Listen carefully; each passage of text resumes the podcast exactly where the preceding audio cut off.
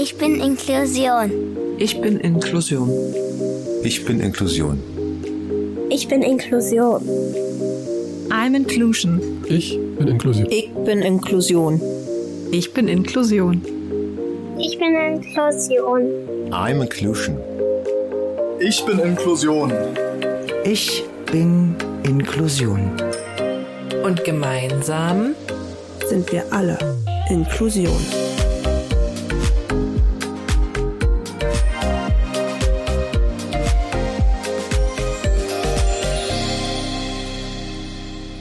Hallo und herzlich willkommen in unserem Podcast Zeitgeist der Inklusion.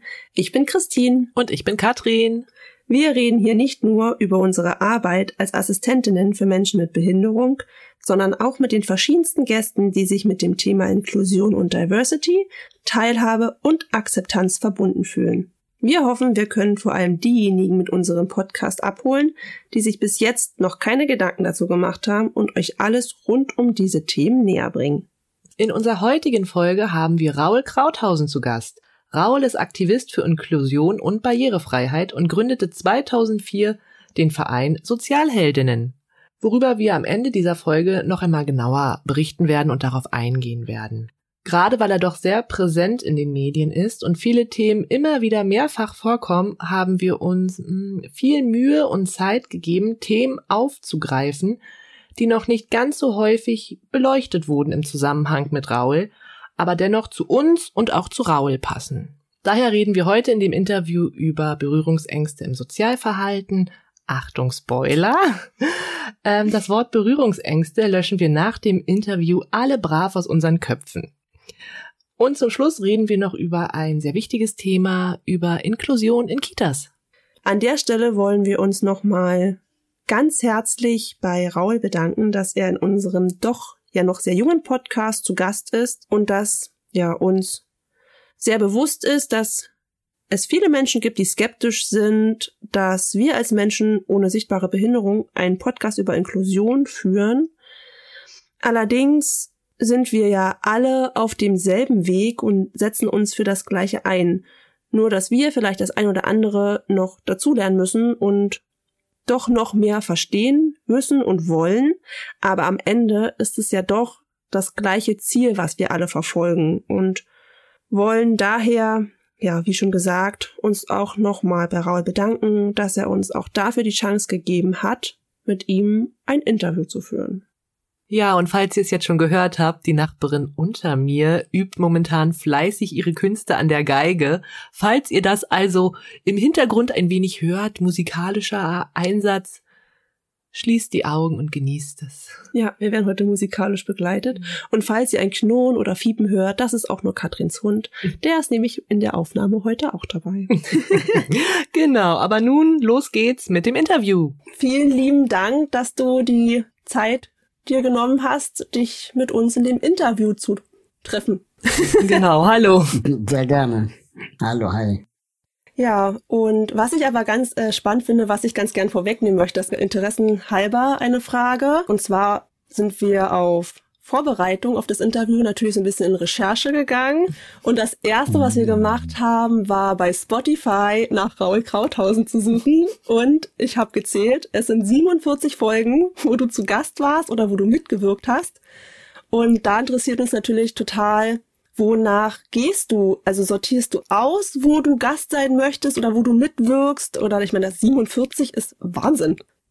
Oh, das ist eine, eine krasse Frage. Ja, 47 überrascht mich jetzt auch. Äh, müssen wir mal gucken, in welchem Zeitraum. 2017 bis jetzt. okay, also in, in, den letzten fünf Jahren. Das, ähm, das wird ordnet das ja dann wieder so ein bisschen ein. Das sind zehn im Jahr. Das heißt, äh, ich wähle das in der Regel. Also es gibt ja so drei Themenkomplexe vielleicht, zu denen ich was sagen kann. Das eine ist äh, ähm, soziale Innovation vielleicht oder Unternehmertum, Sozialunternehmertum. Das andere ist das Thema Menschen mit Behinderung. Und da gibt es dann wahrscheinlich mehrere Unterthemen, ne, sowas wie Bildung und Inklusion oder äh, meine eigene private Biografie. Hm. Äh, und ich glaube, das sind so die drei Hauptthemen, zu denen ich gesprochen habe. Ähm, inzwischen wähle ich aber aus. Inzwischen gibt es einfach so viele Anfragen, dass äh, mir dann geraten wurde, ich solle erst bei Podcasts mitmachen, die mich interessieren, ab der zehnten Folge. Ähm, weil ganz oft war das so, dass äh, ich dann letztendlich für den Aufbau eines Podcasts herhalten musste. Und wenn er dann Reichweite hatte, dann letztendlich ich ja schon Gast gewesen bin und dann ich selber davon auch eigentlich nur gegeben habe und relativ wenig zurückbekam, weil der noch keine HörerInnen damals hatte. Und äh, einfach um, um die um die Effizienz zu erhöhen, haben wir dann entschieden, dass ich erst ab der zehnten Folge eines Podcasts irgendwo Mitglied mitmache. Oder wenn das Thema mich so interessiert, auch schon vorher. Oh, da haben wir ja, ja. fühlen wir uns ja jetzt ein bisschen geehrt. Ja. also quasi bist du ja bis Folge Nummer 8 als Interviewgast von uns. Kannst du mal sehen, wie ich mich an meine Regeln halte. Ne? Ja. Das, Thema, das Thema interessiert mich wirklich und ich fand es irgendwie ein spannendes Konzept, wie ihr das macht, weil das ja schon auch, ähm, sagen wir mal, also gewagtes äh, Unterfangen ist, ne? als nicht behinderte Menschen über das Thema zu sprechen, gleichzeitig aber so nah zu sein am Thema, wie ihr es seid, sind ja die wenigsten. Und ähm, da, also ich glaube, wir, wir werden ein spannendes Gespräch führen. Ich, ich bin frohen Mutes. Ja, schön. Das freut uns. Ja, dann würde ich sagen, starten wir doch mal mit dem richtigen ersten Thema. Genau, und zwar die Berührungsängste im Sozialverhalten. Und es wird ja aktuell auch immer noch darüber gesprochen, dass Menschen ohne Behinderung im Umgang mit Menschen mit Behinderung einige Berührungsängste haben, die sich ja auch in Worten widerspiegeln, Unsicherheiten im Generellen durch sichtbare und unsichtbare Barrieren. Aber wie verhält sich das im Umkehrschluss? Durch Gespräche mit unseren Assistenznehmern haben wir erfahren, dass es ebenso schwer fallen kann, auf Menschen ohne Behinderung zuzugehen. Und weil es andersrum natürlich auch Barrieren gibt. Und das Thema hat uns sehr intensiv beschäftigt, eine sehr lange Zeit, auch gerade nach dem Vorfall in Potsdam. Und wo ja auch nur eine Seite wieder beleuchtet wurde. Und da wollen wir von dir wissen, wie siehst du das? Ah, da halte ich es ganz gerne mit meiner Kollegin Anne Gersdorf, der ich da, da zustimme, dass sie sagt, Menschen mit Behinderung haben auch ein Recht und auch irgendwie die, die Verantwortung, ähm, über ihren eigenen Schatten zu springen und sich vielleicht auch mal zu überwinden, jemanden, der keine Behinderung hat, äh, anzusprechen. Es muss ja nicht immer nur ein Kontext äh, äh des Bitten zum Hilfe sein, sondern es kann ja auch ein Anfang von einem Gespräch sein oder ein Flirt oder, oder keine Ahnung was, eine, eine, eine Jobbewerbung. Ähm, dass das sicherlich erstmal eine Menge Überwindung kostet, gilt ja für dich behinderte Menschen auch. Und bei Menschen mit Behinderung kann es vielleicht ein bisschen stärker sein, das Gefühl, weil man einfach im Laufe seines Lebens auch eine Menge Ablehnungserfahrung erlebt hat und dann natürlich nicht schon wieder einen Korb kassieren möchte. Und da ich dann schon Menschen bewundere, die trotz dieser ganzen Diskriminierungserfahrungen oder mit diesen ganzen Diskriminierungserfahrungen dann auch Strategien entwickelt haben, das dann einfach nicht aufzugeben, sondern irgendwie weiterzumachen. Das reicht allerdings nicht zu sagen, komm, jetzt stell dich nicht so an und frag einfach, ähm, sondern ich glaube, oft sind dann auch so, so Tipps hilfreich oder einfach jemand, der einfach mal vormacht. Ja, also wo man auch Strategien abgucken kann. Und, und, und da es dann am Ende auch darum geht, Vorbilder zu haben und, und eben zu schauen, jemand mit Behinderung, der vielleicht schon diesen, diesen Schritt gegangen ist, auch als Inspiration zu sehen, um es selber mal auszuprobieren. Ich selber habe ganz viel von anderen Menschen mit Behinderung in der Hinsicht gelernt, zum Beispiel. Und ich habe dieses Schamgefühl auch gehabt, als ich jünger war. Und das, das glaubt man oft gar nicht, wenn ich das erzähle, aber es gab Situationen, wo ich in der Uni mich dafür geschämt habe, jemanden Fremdes zu bitten, die Tür aufzumachen. Und dann einfach im Flur stand und den Unterricht verpasst habe, weil ich mich nicht getraut habe, jemanden zu fragen. Und hm, ich, also da kommen die Gefühle auch wieder hoch, wenn ich davon erzähle. Ne? Es bringt nur nichts, wenn man, wenn, wenn man nicht fragt, weil dann verpasst du halt deinen scheiß Unterricht, beziehungsweise die, die doofe äh, Vorlesung. Und ähm, das Ende dieser Geschichte war dann, dass zufällig jemand aus dem Seminarraum rauskam, äh, die Tür kurz offen war und ich dann so reinhuschen konnte. Mhm. Und äh, trotzdem habe ich aber eine Viertelstunde verpasst. Das ist ja auch wirklich, ein, also es ist ja auch generell so ein super sensibles Thema, ne? Das merken wir ja halt auch. Darüber zu sprechen zum einen und natürlich auch dann unsere Assistenznehmer dann selber drüber nachdenken, warum ist denn das so? Also ich hatte das Gespräch jetzt letztens erst gehabt, aufgrund dessen, dass wir darüber gesprochen haben, was für ein Thema wir natürlich gerne mit dir auch besprechen wollen. Und da haben wir da so mal ergründet, ähm, woran das eigentlich so liegt. Da war ein Satz, dass ähm, ich wollte mich mit meiner Behinderung eigentlich auch gar nicht auseinandersetzen und habe deswegen auch den Kontakt zu anderen Menschen mit Behinderung gar nicht gesucht. Da haben wir halt auch viel drüber gesprochen. Es ist halt sensibel, aber. Ja, also das war bei mir ganz genauso. Ich war auf einer inklusiven Schule in den 80ern, 90ern, Anfang 2000er und das war schon so, dass es ähm, schon andere Kinder mit Behinderungen an der Schule gab, auch in meiner Klasse, aber ich war halt der einzige Rollstuhlfahrer.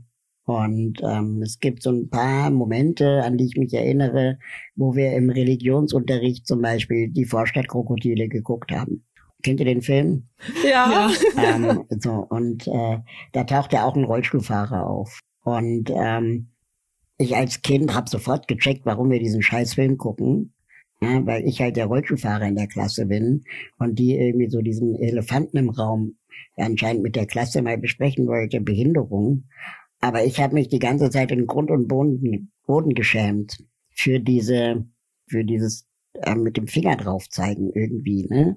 Und wir haben diesen Film, glaube ich, über drei Religionsstunden geguckt.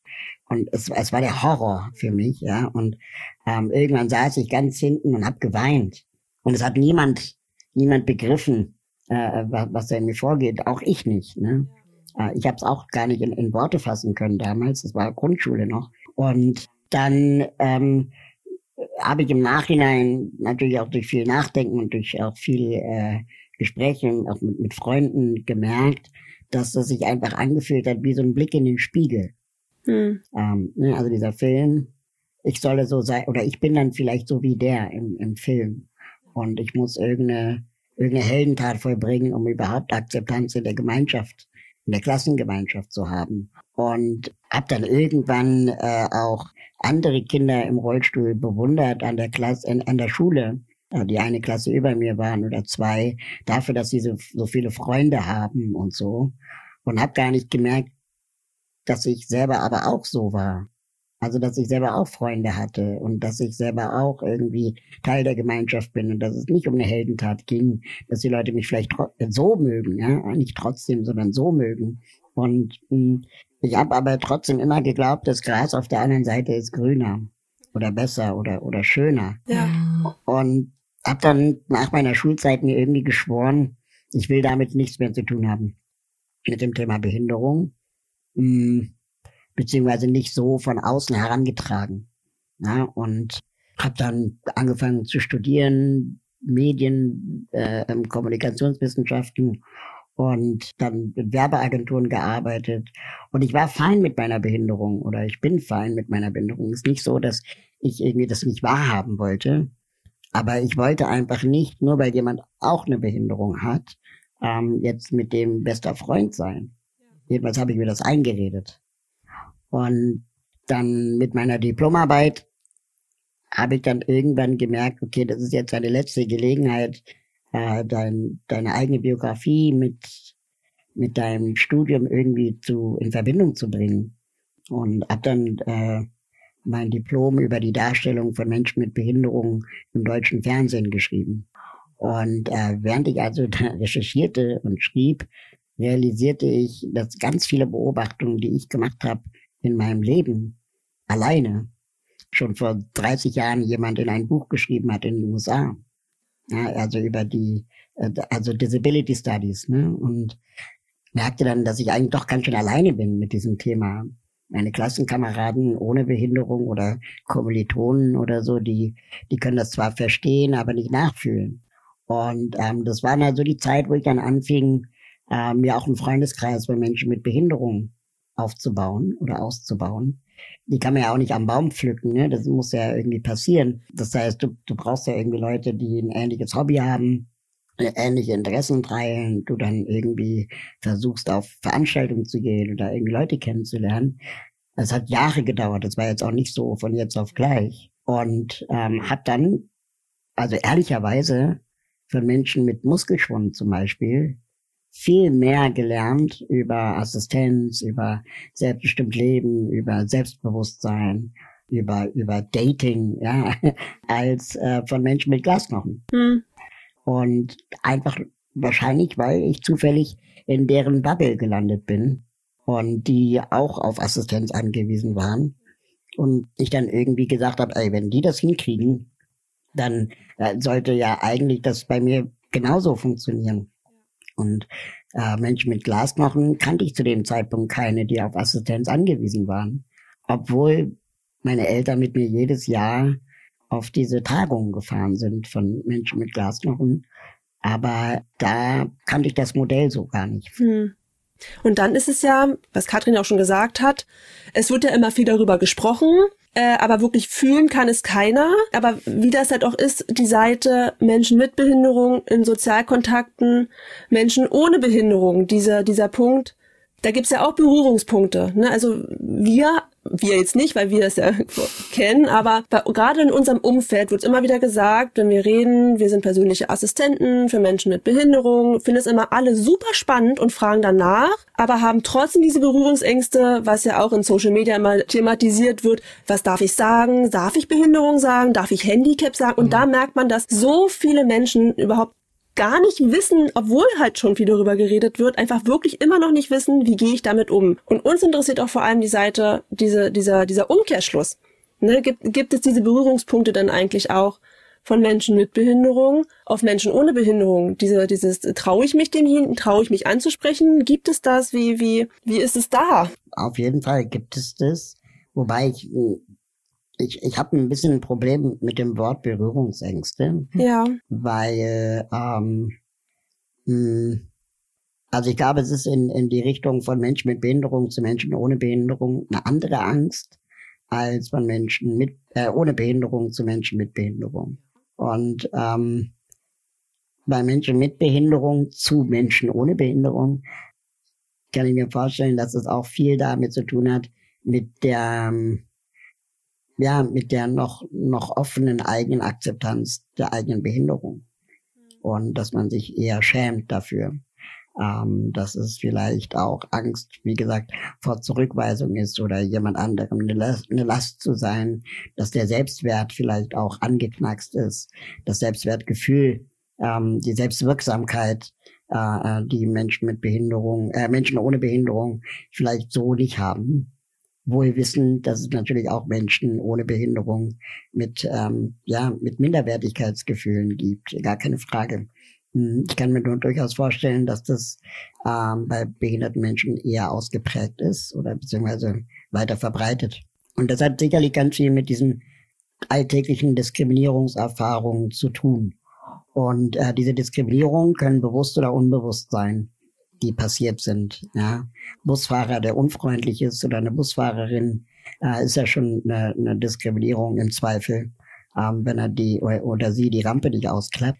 Und das hat ja, das sind ja alles auch Momente, die nicht behinderte Menschen so gar nicht erleben, wenn sie mit dem Bus fahren. Das heißt, die Möglichkeit zu diskriminieren sind auch viel mehr gegeben.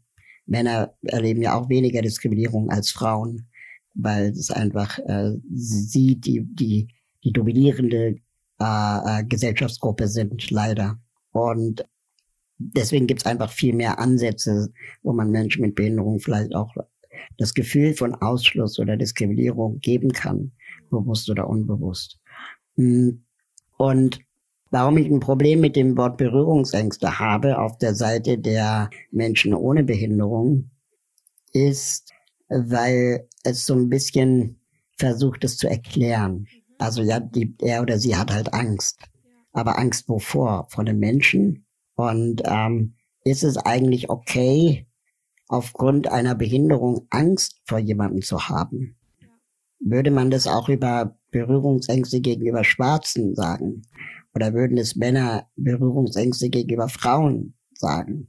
Und dann sind es vielleicht, äh, ist das Wort vielleicht nicht mehr ganz so nicht mehr ganz so sagbar. Ja, stimmt. Dann sind es vielleicht Vorurteile oder dann sind es vielleicht, ähm, ist es Unwissenheit. Aber dagegen kann man was tun.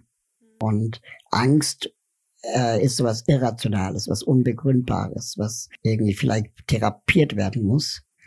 Aber ich glaube, wir, ähm, wir, wir können ähm, diese Vorurteile am einfachsten abbauen und ich glaube auch nur so abbauen durch Begegnung.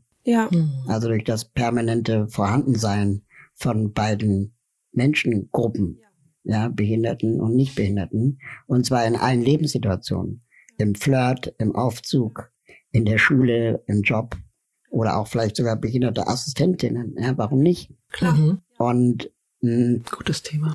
dann äh, nimmt man diesem Ganzen auch so diese, diese Schwere, diese Größe, diese Bedeutung von Angst, ähm, weil die Ängste entstehen, nur dann, wenn man einander nicht begegnet. Und ähm, diese Ausschlüsse sind oft struktureller Natur. Also warum begegnen wir einander nicht?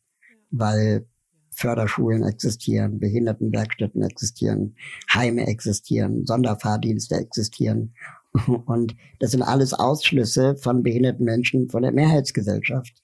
Und wenn wir dann als Kinder nicht gelernt haben, dass es Menschen mit und ohne Behinderung gibt, dann wird dieses, dieses, diese, dieses Angstmonster im Kopf der Menschen so groß, oder die Vorurteile werden dann so groß, dass ähm, ich schon erstaunt bin, wenn jemand mit Behinderung einen geraden Satz rausbringt.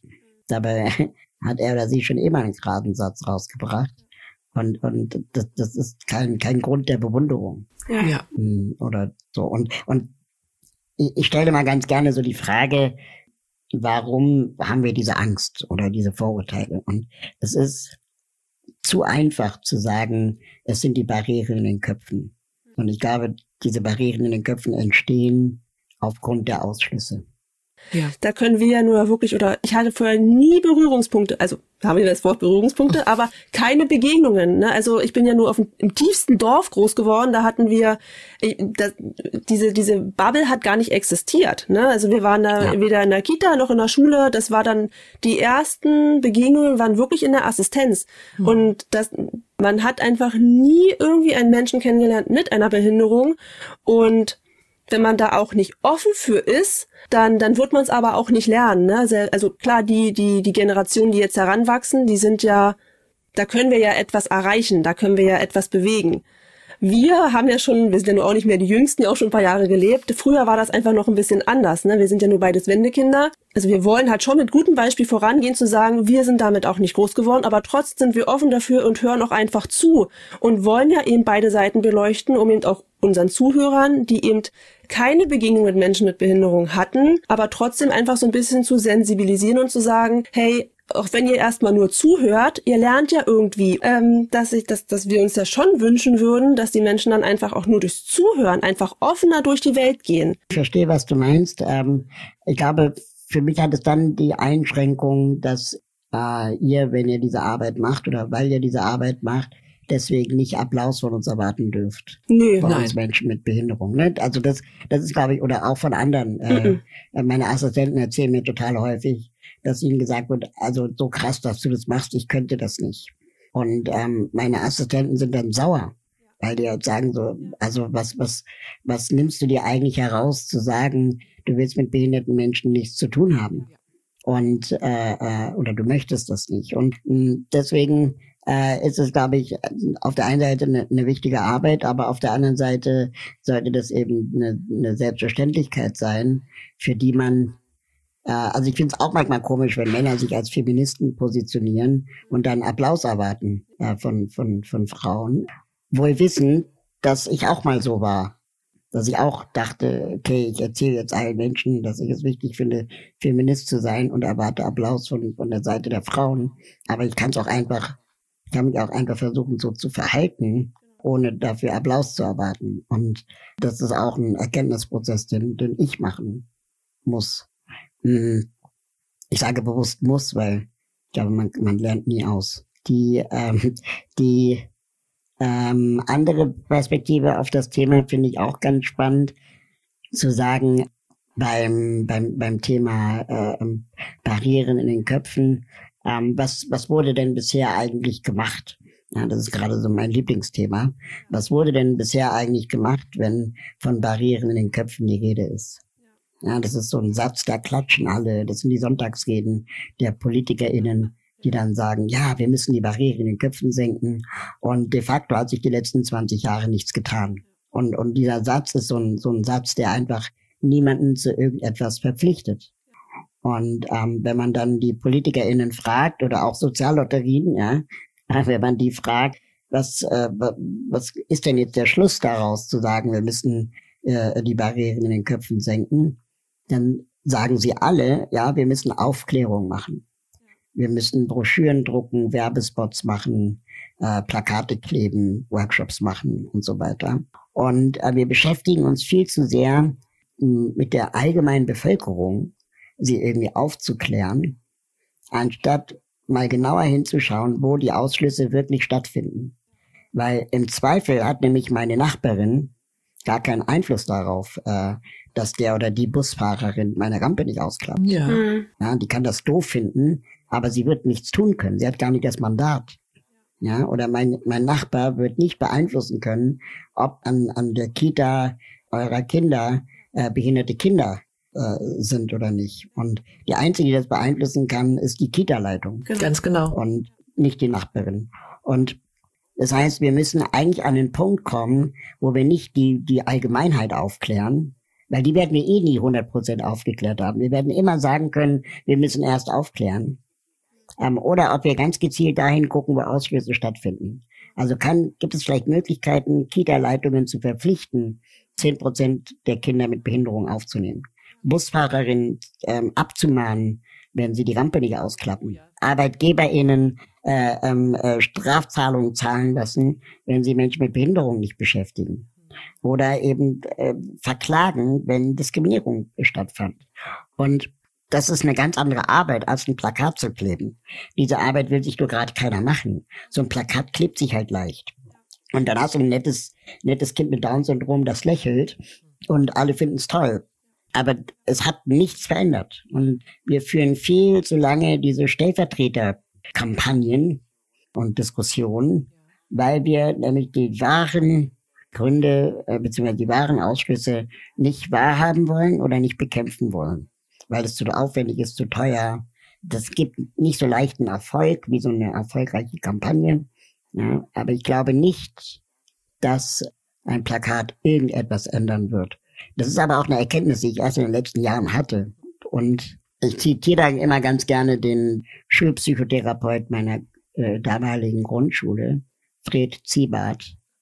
Und der hat gesagt, Inklusion ist kein Ziel, sondern ein Prozess. Und zwar der Prozess der Annahme und der Bewältigung von menschlicher Vielfalt. Ja. ja. Genau. Das, das hat so viel, da ist so viel Wahrheit drin, weil es ist kein Ziel, bedeutet, wir sind nie fertig. Es ist immer, wird immer neu verhandelt werden. Ja, früher waren es die Untertitel, jetzt sind es Gebärdensprache, die flächendeckend äh, gewünscht ist. Äh, früher war es die Rampe, die man anlegt. Jetzt geht es darum, dass Rollstuhlfahrer alleine selbstständig irgendwo reingehen wollen ohne ständig um Hilfe zu bitten. So, das heißt, diese Debatte geht ja auch weiter. Und das Annehmen und Bewältigung von menschlicher Vielfalt bedeutet, dass Inklusion nicht ein Regenbogen-Einhornland ist. Es geht nicht darum, dass wir uns alle lieb haben sollen, sondern es geht darum, dass wir auch einander aushalten. Und es geht darum, dass Menschen mit Behinderung lernen, dass es meinetwegen Berührungsängste und Vorurteile gibt, aber auch lernen sollten, warum das so ist. Und ähm, dass vor allem nicht behinderte Menschen lernen müssen, dass das Leben kein Rosinenpicken ist. Und dass es auch bedeutet, einem Menschen im Rollstuhl in der U-Bahn Platz zu machen. Und dass das auch bedeutet, dass die U-Bahn barrierefrei sein muss oder dass sie zehn Sekunden länger wartet, weil die Rampe ausgefahren werden muss. Und, und das ist, du hast gar keine Option, das doof zu finden. Du kannst es doof finden, aber dann läufst du halt zu Fuß. So, aber du darfst dich nicht in der U-Bahn darüber beschweren. Und ich vergleiche das auch ganz gerne immer mit das Leben oder die Inklusion ist so ein bisschen wie, wie das Leben in einem Regionalexpress, ja. Also wenn ich im Zug sitze, als Fahrgast, dann habe ich nicht das Mandat zu entscheiden, wer neben mir sitzen darf. Ja. Mhm. So, wenn, wenn der Fahrgast neben mir nicht passt, dann ist die einzige Möglichkeit, die ich habe, ich setze mich um. Aber ich darf nicht sagen, du darfst nicht mitfahren. Ja, genau. Richtig. Ja. Und in der U-Bahn oder in, im Regionalexpress ähm, kann es sein, dass ich mich in die Person neben mir verliebe oder dass sie so abartig nach Döner stinkt, dass ich mich umsetze. Ja, also Ja. so. Und das ist beides. Und das hat nichts mit Behinderung zu tun. Mm, Und das ist das Leben. Das Leben ist aushalten, das Leben ist äh, kennenlernen, das Leben ist ignorieren auch ähm, oder eben ineinander verlieben. Und die einzige Person, die entscheiden darf, wer mitfahren darf oder wer nicht, ist die Schaffnerin oder der Schaffner. Ja. Und auch nur dann, wenn ich kein Ticket habe. Wenn ich mich an die Regeln halte, ein Ticket habe, dürfte die Schaffnerin oder der Schaffner mich nicht rausschmeißen. Und das ist Inklusion. Ja. Gleiches Recht für alle. Und nicht mehr Recht für Behinderte, nicht besonderer Schutz für Menschen mit Behinderung oder so, nicht besonders lieb haben Ja. und so, ja, sondern einfach nur die gleichen Rechte, Chancengleichheit, Chancengerechtigkeit, das herstellen, aber nicht äh, mehr Liebe. Ja. Hm. Du hast auch in, in einigen Podcast-Folgen sehr schön auch mal gesagt, dass vor allem Inklusion auch ist, wenn eben ähm, nicht nur der Mensch mit Behinderung auf der Leinwand zu sehen ist, sondern einfach im Schauspiel mitmacht. Ne? Diese die komplette Teilhabe am Leben. Und da sind wir eben auch wieder drauf gekommen, als es eben auch um Potsdam ging. Ähm, die ganze Debatte, das ist das erstens, wie darüber berichtet wurde und zweitens, warum, also auch diese Frage, Warum tut sich die Gesellschaft und die Medien so schwer, einfach, anstatt irgendjemanden in Potsdam zu interviewen, einfach direkt die Menschen dann zu fragen, die auch betroffen sind, Menschen mit Behinderung zu fragen, wie seht ihr denn das? Ich verstehe einfach nicht, warum das so schwierig ist. Ich verstehe es einfach nicht. Ja, weil Journalistinnen und Journalisten auch Menschen sind, die kaum Begegnungen, kaum Berührungspunkte mit Menschen mit Behinderung haben, die das oft selber auch erst im Nachhinein, wenn man sie darauf aufmerksam macht, erschrocken feststellen, dass äh, sie da irgendwie sehr einseitig gerade unterwegs waren, dass sie davon ausgehen, dass Menschen, die in Behindertenwohnheimen leben, vielleicht gar nicht für sich selber sprechen können. Das sind äh, alles Annahmen, die leider immer noch äh, äh, stattfinden. Ja. Ähm, Ich würde genau. vielleicht noch zu dem Thema Teilhabe ja, ähm, das gerne. ist ganz gut. Also metaphorisch gesprochen wäre Teilhaben, es gibt einen Rollstuhlplatz im Kino. Teilgeben würde bedeuten, Schauspielerinnen mit Behinderung finden auf der Leinwand statt. Und zusammen ist es Teilsein. Ah, das, das gefällt mir. Und das ist, glaube ich, das Wichtige, dass Teilhabe eben nicht, nicht, also Teilhabe ist zu wenig. Teilhabe bedeutet, ich möchte irgendwo mitmachen. Aber Teilgabe bedeutet auch, ich gebe der nicht behinderten Mehrheitsgesellschaft etwas. Wann haben wir zuletzt einen Menschen mit Behinderung um Hilfe gebeten? Und das ist sehr selten. Ja, es wird immer davon ausgegangen, dass behinderte Menschen nehmen. Aber sie können eben auch geben. Und dafür brauchen wir auch eine Kultur des Gewolltseins, des sogenannten Belongings. Also, dass dann auch Casting-Agenturen auf der, aktiv auf der Suche sind nach Schauspielerinnen mit Behinderung. Dass vielleicht Schauspielschulen sagen, verdammt, es gibt so viel Nachfrage, wir müssen die ausbilden. Ja, nur so verändern wir eine Gesellschaft, aber nicht, indem wir einen Rollstuhlplatz im Kino haben. Ja, genau, ja. Ja. Ja, da stehen wir ja auch voll, also da stehen wir wirklich voll und ganz dahinter. Dafür setzen wir uns ja auch sehr ein. Was du gerade gesagt hast mit dem Teilsein, das finde ich sehr, sehr schön. Ja. Das ist, das wird jetzt ein Satz sein, den werde ich jetzt ewig im Kopf haben. das ist, das ist richtig schön. Aber es ist halt auch eine schöne Überleitung zu diesen Kitas, weil du hattest mal gesagt, dass man Förderschulen quasi auflösen sollte und auch müsste und quasi einfach, es gibt einfach nur noch eine Schule Ende. Dadurch, dass ich ja nur aber ein Kind im Kindergartenalter habe und wir hier auch auf dem Dorf wohnen und die nächste Stadt ist eine halbe Stunde entfernt, da gibt es eine inklusive Kita. Da frage ich mich erstens, wie kriegt man das auf dem Dorf hin, etwas zu verändern? Wir wollen ja beide auch nicht nur reden, wir wollen ja auch aktiv sein. Was kann man hier in der Region, vor allem ländlich, machen, um darauf mehr aufmerksam zu machen, dass es mehr inklusive Kitas geben muss? Ähm, also ich finde es manchmal ein bisschen müßig, äh, diese Frage zu beantworten, wenn PolitikerInnen diese Frage stellen.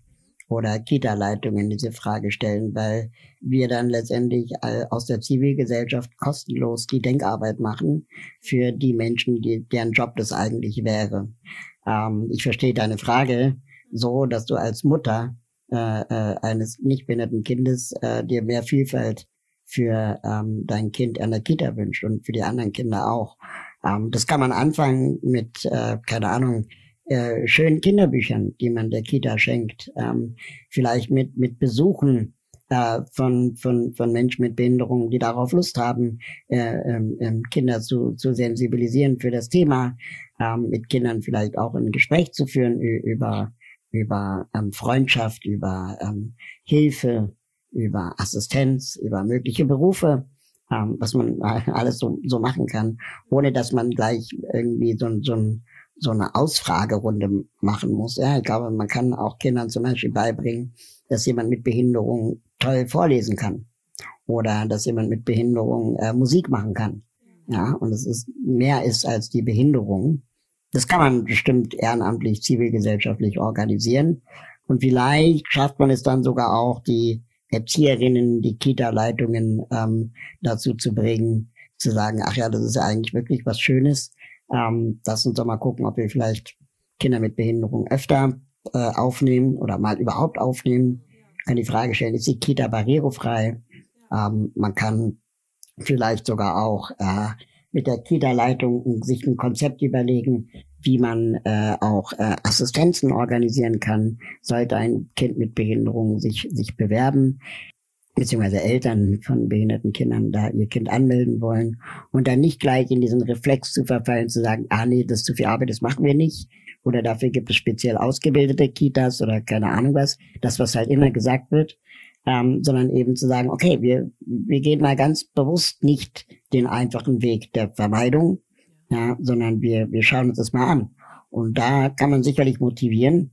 Aber am Ende des Tages, und so ehrlich müssen wir auch sein, ist es eigentlich die verdammte Verantwortung der Behörden, die Kitas äh, ähm, finanzieren. Ja, und das dann auch flächendeckend einzuführen. Und es darf einfach nicht sein, dass ähm, wir, wir Kinder mit Behinderung kilometerweit durchs Land fahren, damit sie endlich ihre Kita kriegen. Weil, so wie ich das verstehe, ist eigentlich die Idee unseres äh, Sozialstaats, dass die beste Kita und die beste Schule die in der Nähe ist und nicht die, die am besten auf dein Kind passt. Und ähm, so ist das System aufgebaut. Und das sollte dann auch für Kinder mit Behinderung gelten. Ja. Ja.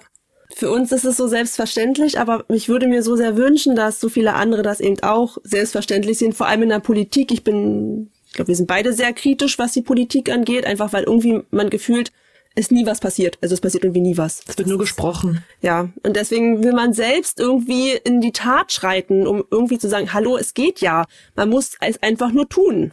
Ja, aber es gibt äh, Kinderbücher zum Beispiel, die man sicherlich in der Kita auch, auch verteilen kann. Da gibt es ja auch Siegel, die vergeben werden äh, für Vielfalt in Kinderbüchern. Es gilt ja nicht nur für das Thema Behinderung, ne? auch äh, äh, LGBTIQ oder POC-Themen äh, sind ja in Kitas unterrepräsentiert. Und ähm, es wird immer gesagt, dass äh, man dafür nicht ausgebildet ist oder es würde sich ja keiner bewerben oder so. Aber das sind Hinhalteargumente. Das sind Argumente der Mehrheitsgesellschaft, sich damit nicht auseinandersetzen zu müssen. In Wirklichkeit, wenn man das wirklich will, dann muss man auf die Suche gehen. Klar. Wie immer. Ähm, eine private Frage fällt mir nur noch ein. Erinnerst du dich noch an deine Kita-Zeit? Ja. Ja? Wie war die? Dürfen wir das fragen? Ähm, ja, ich war am Kinderhaus Friedenau. Das ist in Berlin, Westberlin, weil du gerade Wendekinder gesagt hast. Also ich, ich bin in Westberlin aufgewachsen. Und das war eine der ersten Kitas, äh, die integrativ waren, also Kinder mit und ohne Behinderung gemeinsam betreuten. Und die Kita-Gruppen waren ein bisschen kleiner als die Kita-Gruppen von ausschließlich nicht behinderten Kindern. Aber ich glaube auch nur zwei, drei Kinder weniger. Also es ist jetzt nicht die Hälfte oder so. Ähm, und wir hatten zwei Erzieherinnen in der Kita-Gruppe. Und die, diese Kita-Gruppen waren alle in einem Haus. Und die konnten sich auch mischen. Ja, also, ähm, es war nur so, dass eben ich zu einer Gruppe gehörte. Und ähm, das war damals noch die Regel, dass die Kinder mit Behinderung ein Jahr älter sein sollten als die Kinder ohne Behinderung.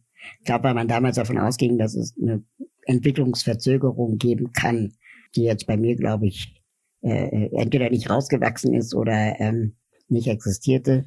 Und das heißt, ich war in der, in der Gruppe immer der Erste. Ich war drei und die anderen waren zwei, also Jahre alt. Und von dem Alter an äh, bin ich letztendlich mit meinen Freunden äh, ähm, äh, aufgewachsen. Und wir haben in dem Alter auch dann die Schule beendet. Also in der, in der Konstellation. Mm. Und für meine nicht behinderten Freunde war das das Normalste auf der Welt. Wir haben uns da vor kurzem erst drüber unterhalten, dass wir erst nach der Schulzeit realisiert haben, dass inklusive Schulen oder Kitas äh, nicht der Standard waren. Mhm. Okay. Wir haben das nie hinterfragt. Für uns war das das, das ist das halt die Welt gewesen. Ne? Und ähm, wir haben ja auch, man guckt ja auch nicht in andere Schulen oder in andere Kitas ähm, mal eben so rein oder jedenfalls nicht so genau. Und ähm, wir waren immer davon ausgegangen, dass das für alle so ist. Und als wir dann meine Freunde erzählt haben, dass äh, die immer ähm, von ihren Freunden gehört haben, dass sie äh, gar keine behinderten Freunde haben, das für, für meine Freunde mega komisch war. Aber warum denn nicht so? Ich kenne fünf. ne? Und, und ähm, wo, wo, dann kommt so oft so die Frage, wo warst du denn in der Schule? Ja, ja Nachbarschule. Und das äh, war so meine Kita-Zeit und in der Kita-Zeit, da kann ich mich sogar noch erinnern, das fand ich eigentlich ganz schön, habe ich eigentlich schon auch begriffen, was ich gut kann und was ich nicht gut kann. Also Toben ist jetzt nicht so meine Disziplin, aber verstecken konnte ich ganz gut. Ja. Ähm, mich und äh, ich konnte auch ganz gut mit Duplo spielen. Ähm, aber ich konnte nicht gut mit Duplos werfen. so, und, und dann wusste halt jeder auch so, okay, was ist jetzt die Disziplin, äh, wo ich mitmache und wo ich eben nicht mitmache. Und die Kinder sind ja dann auch so gewesen, dass, dass es so eine Art eigene Regeln gibt unter Kindern. Ne, dann wurde Fangen gespielt und alle Kinder wussten, Raul hat Glasknochen und dann war halt die Regel, bei Raul darf man nicht fangen. Das bedeutet, ähm, bei Raul ruht man sich aus. So. Aha. Ja, oh, und, schön. Und, und dann saßen halt meine Freunde neben mir und haben sich ausgeruht, weil sie gerade vom Fangen müde waren. Und ähm, dadurch, dass jeder mal müde wurde, saß halt jeder mal neben mir. Aber es gab natürlich auch Situationen, wo ich nicht mitmachen konnte und traurig war, wenn es auf einen Abenteuerspielplatz ging oder so. So, und auch das ist aber der Erfahrung, die man, glaube ich, als Kind mit Behinderung auch machen muss dass du eben nicht überall mitmachen können wirst. Und dass es halt darum geht, dass ich dann aber nicht alleine da in der Ecke sitze, sondern dass man dann eben guckt, okay, dann spielt der Raul halt mit demjenigen, der sich gerade den Fuß verstaucht hat. So, und ähm, das, das kann ja jeden treffen. Oder ich war dann im Sportunterricht auf der Ersatzbank bei den Mädchen, die gerade ihre Tage hatten. Ja, also so, und das ist irgendwie auch manchmal ein bisschen awkward und das ist irgendwie so ein, so ein komisches Gefühl, aber es ist auch klar, dass ich keine Medizinbälle werfen werde. Die Alternative wäre gewesen, ich mache keinen Sport. Ja. Und das ist auch ein Ausschluss gewesen, als es dann soweit war. Ähm, das heißt, da hatte ich dann auch das Gefühl, ich gehöre nicht dazu.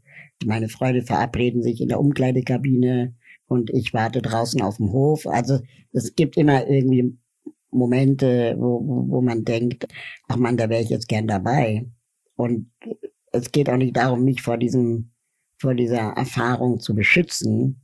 Es geht, glaube ich, darum, Menschen mit Behinderung die Kompetenz beizubringen, mit, mit solchen Situationen umzugehen, dann auch vielleicht Gefühle anzusprechen, ja, oder auch zu, zu reflektieren, dass man gerade äh, ähm, einsam ist. Ja. Und ähm, was könnte man tun? Ja. Und zu dem, also deswegen hatte ich eine ganz schöne Kindheit. Ich war, wir waren reiten, wir waren Schlittschuhfahren, wo heutzutage alle sagen würden, ähm, das, das geht nicht, da könnte ja was passieren.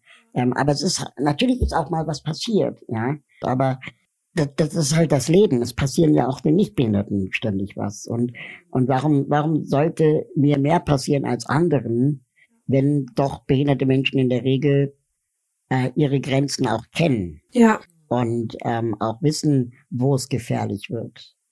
Ähm, auch wissen, äh, vielleicht sogar besser wissen, wo es gefährlich wird. Auch besser als Nichtbehinderte wissen, äh, wo es für, für Menschen mit Behinderung gefährlich werden kann. Und deswegen muss es nicht automatisch sein, dass Kinder mit Glasknochen sich in der Schule öfter was brechen, weil sie wahrscheinlich auch von selber sich bestimmten Gefahrensituationen einfach auch entziehen. Ja. Und mh, mm, ganz oft wird aber damit argumentiert von, von LehrerInnen oder ErzieherInnen, dass sie für dieses, also es könnte ja was passieren und dafür sind sie nicht ausgebildet. Ja. Ja, und deswegen machen sie es nicht. So, und ähm, ich weiß nicht, wie lange eure Fortbildung war zur Assistenz, ähm, aber ich glaube, meine Assistenten haben zwei Wochen Crashkurs gehabt.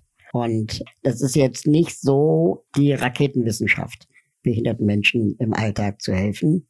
Und Eltern behinderter Kinder waren vorher auch nicht ausgebildet. Richtig. Also zu sagen, ich bin nicht ausgebildet, deswegen mache ich es nicht, ist ein Schutzargument. Ja. Ja. Man kann es auch lernen. Ja. Man kann es lernen. Es ist kein Studium. Es ist, wir brauchen keine Fachkräfte, keine Krankenschwester, Ausbildung, ja, sondern einfach zwei Wochen Crashkurs, keine Ahnung, wie, wie, äh, weiß ich nicht, Hygieneregeln, Tragetechniken, was auch immer man da eben lernt, Nähe, Distanz vielleicht noch ein bisschen und dann ähm, war's das. Ja, genau, mhm. ja. Mhm. Das sehen wir ja auch so, dass es wirklich eher eine Ausrede ist und der bequeme Weg, ne, also dieses bequeme zu sagen, ja, nee, es ist, haben halt die Erfahrung nicht, aber es sollte schon die Bereitschaft dazu sein, dem Ganzen auch offen gegenüberzustehen ne, und zu sagen, ja, wir genau. versuchen es einfach. Ne, das ist ging mir damals nicht anders. Ich mhm. habe auch gesagt, ich versuche das mit der Assistenz. Ich weiß nicht, ob ich das kann oder ne, ob, ob, genau. ob mir das liegt. Ne, ich habe vorher mit Pferden gearbeitet. Pferde und Menschen ist jetzt ja schon ein gewaltiger Unterschied. ja, und wahrscheinlich war es sogar so, dass alles, was du befürchtet hast, äh, nicht eintrat und alles andere, was du nicht befürchtet hast, ist eingetreten. Ja, genau. Ja. ja also das ist sowieso einfach machen und erst dann weiß man, wie es ist. Ja, Ganz genau, ja. Hm. Ja, und als kleine Abschlussfrage, was möchtest du denn all den Menschen, die dieses Interview, Interview jetzt hören, die diese Folge hören, noch mit auf den Weg geben? Stellt euch die Frage, wie viele Menschen mit Behinderung ihr in eurem Bekannten, Freundes, Kolleginnen, äh, Studierenden, Azubi, Kommilitoninnenkreis habt. Und äh, wenn nein, warum nicht? Ähm, und wenn zehn Prozent unserer Gesellschaft eine Behinderung hat, müsste doch mindestens jeder Zehnte behindert sein. Und da merkt man dann, glaube ich, dass es große Ausschlüsse gibt. Und eine Frage, die vielleicht jetzt eurem Fachpublikum ich stellen würde, wäre, könnt ihr euch eine Beziehung mit einem Menschen mit Behinderung vorstellen? Und wenn nein, warum nicht? Mhm. Ja. Ich ja. glaube, das sind auch so das sind ja auch so Tabus, ne, die auch mir gegenüber oft entgegenschlagen, wo dann automatisch davon ausgegangen wird, ähm, meine Partnerin wäre auch behindert oder mein Partner. Ja, aber das muss ja gar nicht so sein. Ja, richtig, genau. Zufälligerweise ist es so.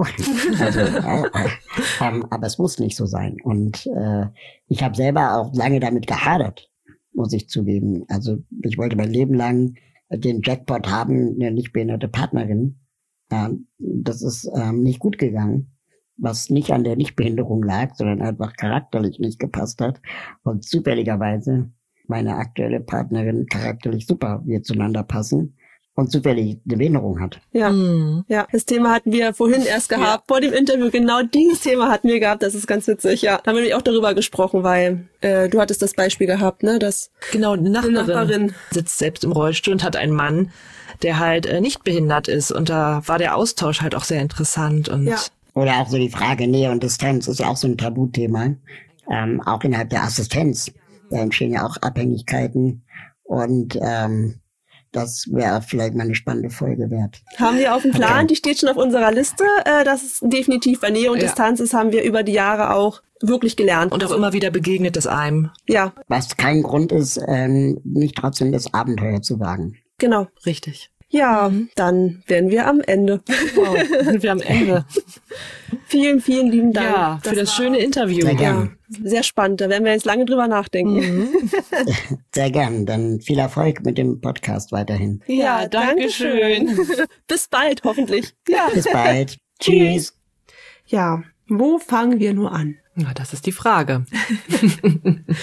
wir waren unglaublich positiv überrascht davon, dass Raul so offen und ehrlich uns gegenüber war und dass er über doch so viele private Sachen gesprochen hat und aus seiner Kindheit geplaudert hat. Oh ja. und vieles ist nach dem Interview eigentlich erst so richtig in unseren Köpfen angekommen. In dem Interview selbst haben wir gar nicht so richtig darüber nachdenken können, was eigentlich gerade gesagt wurde. Und wir haben danach so viel darüber gesprochen und auf jeden Fall nachgedacht, nachgedacht und nachgedacht. Und ja, warum ist das nur so? naja, auch viele Fragen und Gedanken, die kamen ja auch erst dann später, worüber wir geredet haben. Ja, wir sind sehr dankbar für den Input, den wir von Raul bekommen haben und hoffen, dass es euch genauso ging wie uns.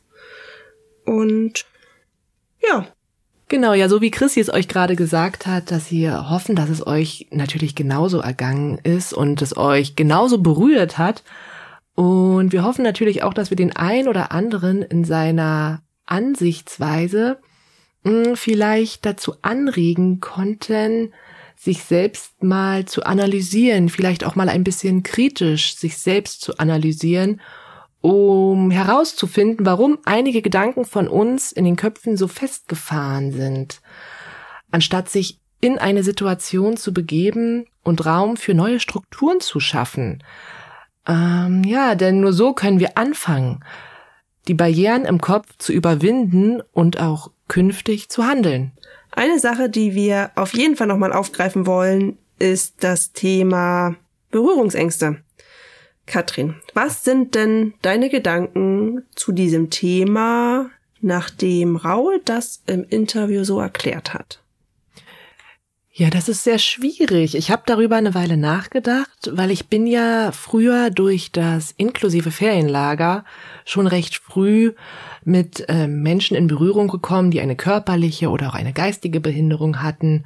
Und trotz dessen habe ich vom Gefühl her noch immer Berührungsängste, dieses Wort, ähm, bei Menschen mit Behinderung, die ich nicht persönlich kenne oder wo mir das Krankheitsbild auch unbekannt ist.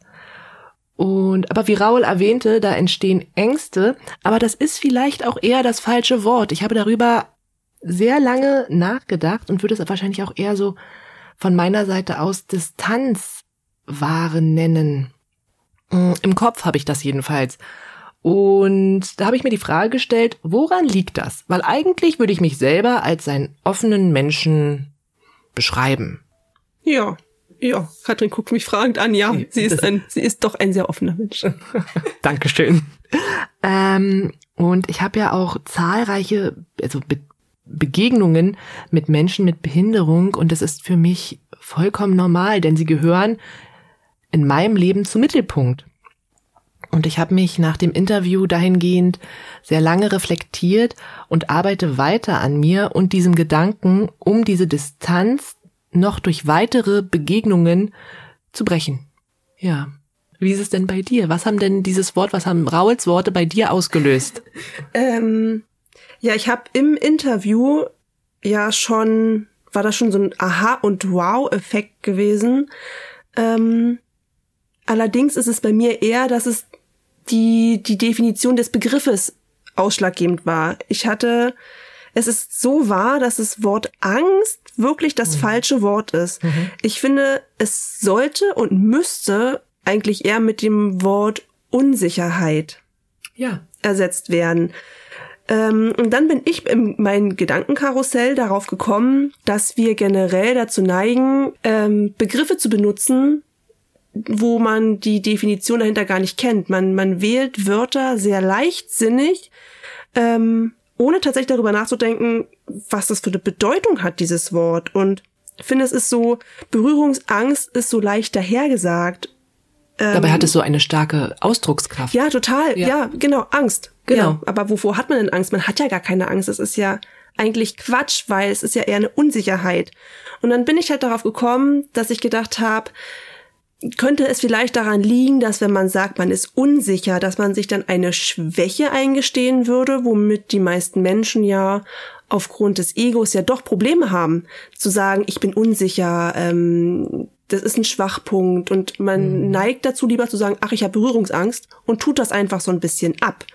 Ne, anstatt einfach sich so ein bisschen selbst zu reflektieren und habe mir fest vorgenommen, in Zukunft nicht nur mich selbst, sondern auch meine Mitmenschen so ein bisschen bewusster auch darauf anzusprechen, mm, wenn sowas passiert und zu sagen, bist du dir sicher, dass du dieses Wort dafür wirklich wählen möchtest oder ähm, reflektier dich vielleicht ein bisschen selbst, bist du nur unsicher und möchtest du es dir nicht eingestehen. Das ist ja auch immer so wieder eine schmale Grenze, die man da hat. Ne, den Menschen noch nicht zu nahe zu treten, kommt natürlich auch drauf an, mit wem man spricht. Dir könnte ich das ständig sagen, ohne darüber nachdenken zu müssen, ob du mir das jetzt übel nimmst. Würde ich nicht. ähm, aber ja, das war so der erste Gedanke, den ich tatsächlich hatte. Diese Selbstreflexion, was sage ich da, ist mir bewusst, was ich da sage, weil ja, was Raul schon gesagt hat, Angst ist totaler Quatsch, weil wovor habe ich denn Angst? Das ist ja Blödsinn. Angst habe ich, wenn mir jemand mit dem Messer hinterher rennt. Dann mhm. habe ich Angst. Oder wenn, ein, wenn dir ein Löwe begegnet. Begegnet mir nicht täglich, aber okay. Okay, ja. Okay, der Messerstecher jetzt auch nicht, aber. naja, jeder so wie er kann, ne? Ich höre so viel True Crime. okay. Aber ja, ich hoffe, ihr wisst, was ich damit meine. Und ansonsten gehe ich natürlich auch voll mit, was Raul gesagt hat, dass hm. es definitiv auch an den Begegnungen liegt, die man nicht hat, weswegen man einfach unsicher ist. Und ja, vielleicht denkt ihr jetzt an der Stelle ja auch mal darüber nach, wie ihr denkt und was euer Begriff ist. Seid ihr, habt ihr Angst oder seid ihr einfach nur unsicher, weil ihr einfach keine Begegnungen mit Menschen mit einer Behinderung habt oder hattet? Und vielleicht lockert das auch schon wieder so ein bisschen auf, dem Ganzen offener gegenüberzutreten. Mhm. Was wir auch ganz wichtig fanden und was auch direkt im Interview ein Catcher war, mhm. war, dass Teilhabe und Teilgabe gleich Teilsein bedeutet. Und das war Wahnsinn. Es war unglaublich. Gleich ins Herz. Voll. Ja. Und ja, und ich, also wir finden es auch wichtig, es auch nochmal auszusprechen, um es auch nochmal deutlich ins Bewusstsein zu bringen, wie Raul es gerade formuliert hat, weil Teilhabe ist der Mensch mit Behinderung möchte daran teilnehmen. Teilgabe, der Mensch mit Behinderung wird mit einbezogen und Teilsein, es sind alle mit dabei und sie sind im Sein. Genau. Ja, und das ist jeder von uns, und das ist das Wichtige, kann dazu beitragen, jeden Menschen ungeachtet seiner Sexualität, Religion, Geschlecht, Hautfarbe und sichtbarer oder unsichtbarer Behinderung im Teilsein zu unterstützen und mitzunehmen. Ja, natürlich. Es hat ja auch jeder das Recht darauf, Teil von etwas zu sein. Genau. Mit diesem Beispiel, mit dem Kino oder dem Theater, nur ein Platz bereitzustellen, dass hm. ein Mensch mit Behinderung, mit Rollstuhl in ein Kino kommt oder in ein Theater kommt, hat mit Teil sein eigentlich wenig zu tun. Teil sein ist wirklich die Bedeutung, auf der Bühne zu sein oder auf der Leinwand zu sehen, zu sein. mhm. Und das hat bei uns auch ähm, sehr viel ausgelöst, weswegen wir jetzt auch ab sofort eigentlich weniger von Teilhabe sprechen, sondern wirklich bewusst von Teil sein. Teil vom Großen und Ganzen zu sein. Oh, das hast du sehr schön gesagt. Ja, ich oh, das hast du gerade wirklich, oh, das hat auch Gänsehaut. Ja. Danke. Ja. ähm, ja. Genau. Und jetzt wollen wir rüberrutschen zu den Sozialhelden. Genau. Wollen euch wollen noch ein bisschen Podcast-Zeit dafür nutzen, euch die Sozialheldinnen und ein paar Projekte vorzustellen. Katrin, Bühne frei. Oh. Weil begonnen hat alles durch die Sozialhelden. Und durch eine Aktion im Jahr 2004 über den Radiosender Fritz wurde 2004 eine Aktion gestartet, die Suche nach dem Super-Zivi für Raul. Und schlussendlich war das auch der Startschuss, warum Raul und sein Cousin Jan den Verein die so Sozialhelden gründeten. Und die Aktion war natürlich ein voller Erfolg und tatsächlich wurde der Gewinner auch Rauls Zivi. Finde ich total klasse. Ach cool. Ja, ist total cool. Und Sozialhelden, die waren dann geboren, weil Raul und Jan sich dachten, das geht noch größer. Doch, tatsächlich, das geht noch größer. Und sie haben dann 2019 den Verein Sozialhelden, den gemeinnützigen Verein Sozialhelden in Sozialheldinnen umbenannt. Umgetauft. Und umgetauft, genau. Und ist über die Jahre zu einem sehr großen Netzwerk an Freiwilligen mit oder ohne Behinderung gewachsen, die sich in vielen eigenen sozialen Projekten und natürlich auch in politischen Kampagnen engagieren, sehr erfolgreich engagieren. Und warum sie sich die Sozialheldinnen genannt haben, das möchte ich euch gerne von der Webseite zitieren, weil ich es wirklich total klasse finde. Und zwar, damit soziales Engagement Spaß macht und das nötige Augenzwinkern hervorruft, braucht es ein Fünkchen Ironie, ein bisschen um die Ecke denken, ein Tick andersherum und vor allem einen provokanten Namen. Für uns kann jeder Sozialheldinnen sein. Denn in jedem Menschen schlummern verborgene, herausragende Kräfte. Diese zu nutzen, um anderen Gutes zu tun und dabei Aufmerksamkeit zu erregen, laut zu sein, gesehen zu werden. Das macht die Sozialheldinnen aus. Der Name ist dabei Mittel zum Zweck.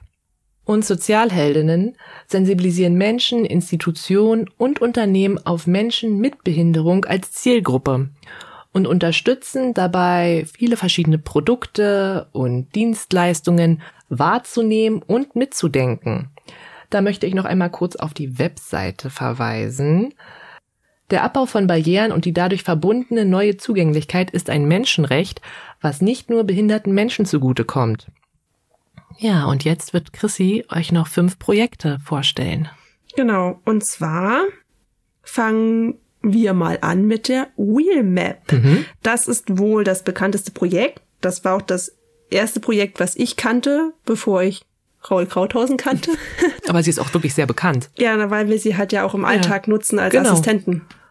Und äh, die App ist eine Karte, wo man weltweit rollstuhlgerechte Orte wie zum Beispiel Restaurants, Hotels, Behörden, Verkehr und Toiletten finden kann und selbst diese Orte auch via eines Ampelsystems eintragen kann. Es ist also von Nutzern für Nutzern und es ist auch ganz wichtig, dass auch ganz, ganz viele mitmachen, damit das noch weiter wachsen kann. Wachsen kann. Danke, Katrin. Immer wieder gerne. Die App gibt es seit 2010 und ist in 33 Sprachen verfügbar. Wow kostenlos für Android und iOS. Ich nutze diese App übrigens auch und wenn ich sehe, dass es irgendwo barrierefrei ist oder teilweise barrierefrei ist, dann trage ich das auch ein. Also fühlt euch angehalten. Ich werde das nachholen und die App jetzt nachträglich gleich auf mein Handy. Du hast die nicht nein. auf deinem Handy. Nein, ich habe darüber gerade nachgedacht und mir war so, nein, ich habe die App nicht. Ich glaube, ich hatte sie auf meinem alten Handy. Wir verraten es keinem. Hm. Ja. Ihr hoffentlich auch nicht. Dann auf jeden Fall noch das Projekt Die neue Norm. Das ist ein Online-Magazin inklusive Newsletter und mit dazugehörigem Podcast, wofür wir jetzt einfach mal Werbung machen wollen. Den könnt ihr ebenfalls auf der Seite dieneuenorm.de hören oder halt auch bei Spotify, Apple und so weiter. Kurz gesagt geht es um Disability Mainstreaming, also darüber, dass das Thema Behinderung in einem neuen Kontext direkt in den Mainstream, also in die Mitte der Gesellschaft hineingebracht wird. Deswegen unterstützen wir es auch sehr gerne, weil das ja auch unser Ziel ist. Mhm, genau.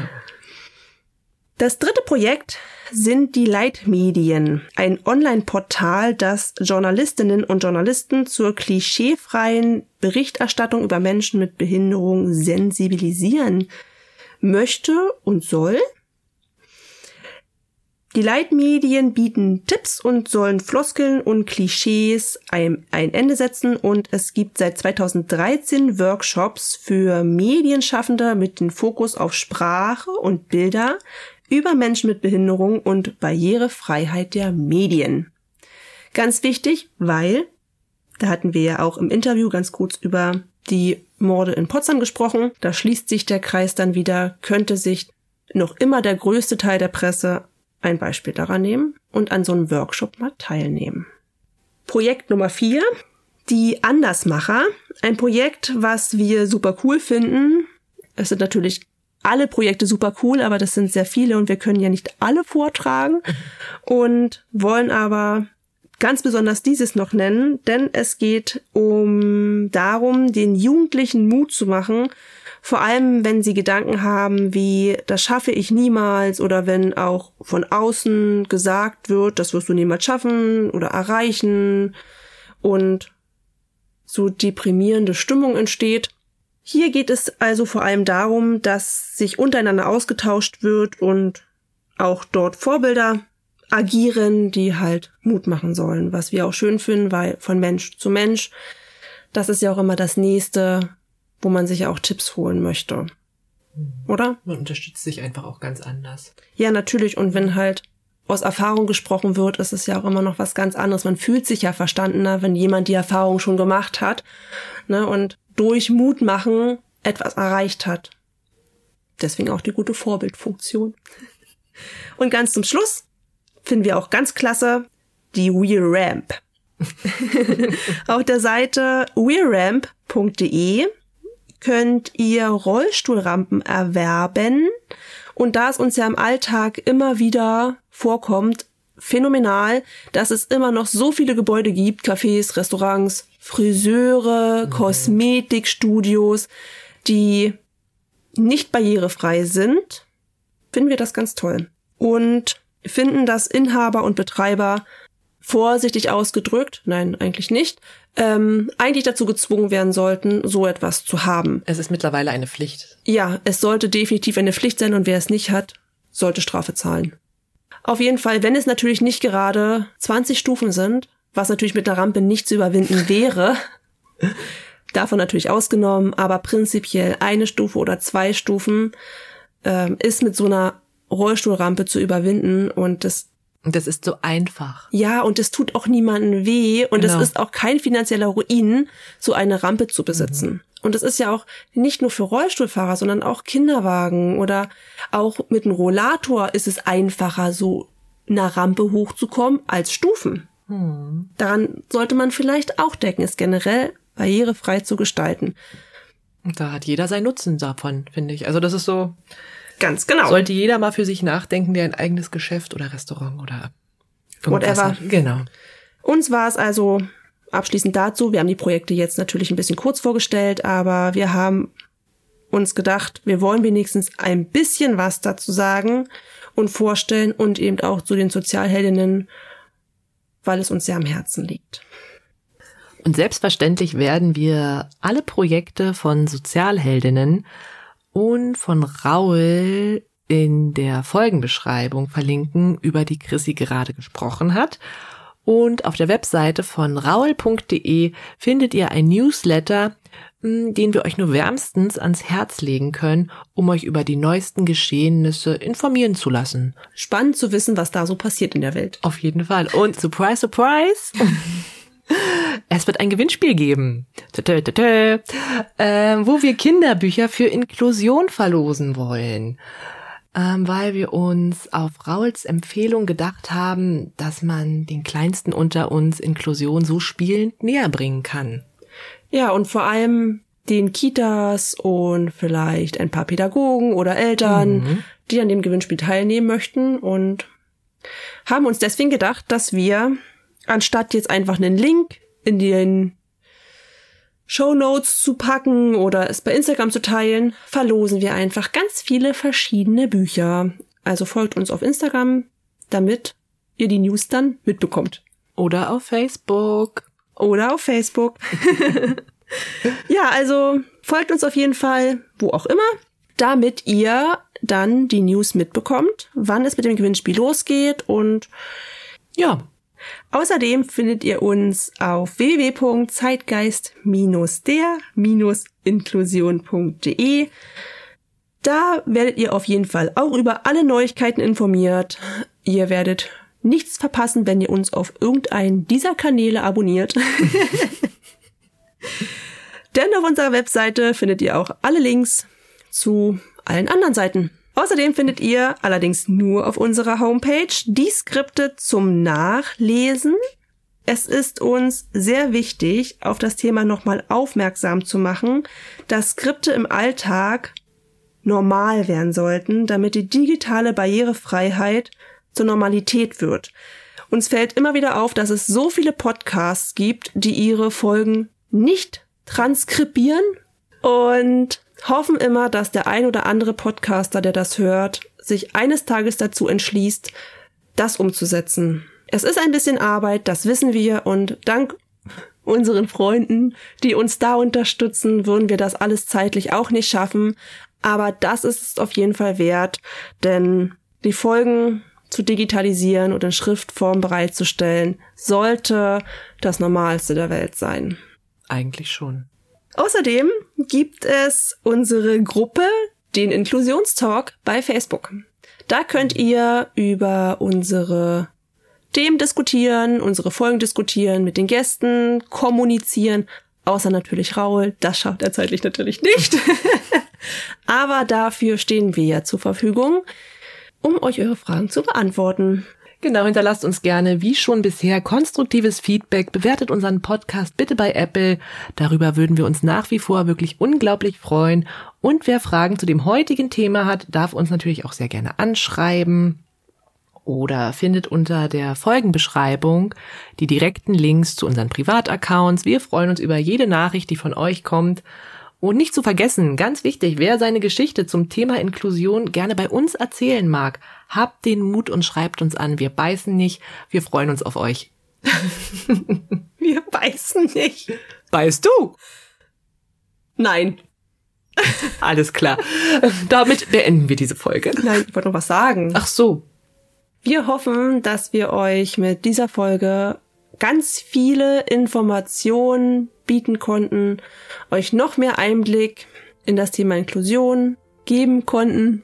Und wir hoffen natürlich, dass all die Projekte, die wir euch vorgestellt haben, euch mindestens genauso interessieren wie uns und ihr da mal vorbeischaut und euch einfach allgemein ein bisschen weiterbildet. Damit schließen wir diese Folge und bis zum nächsten Mal. Tschüss!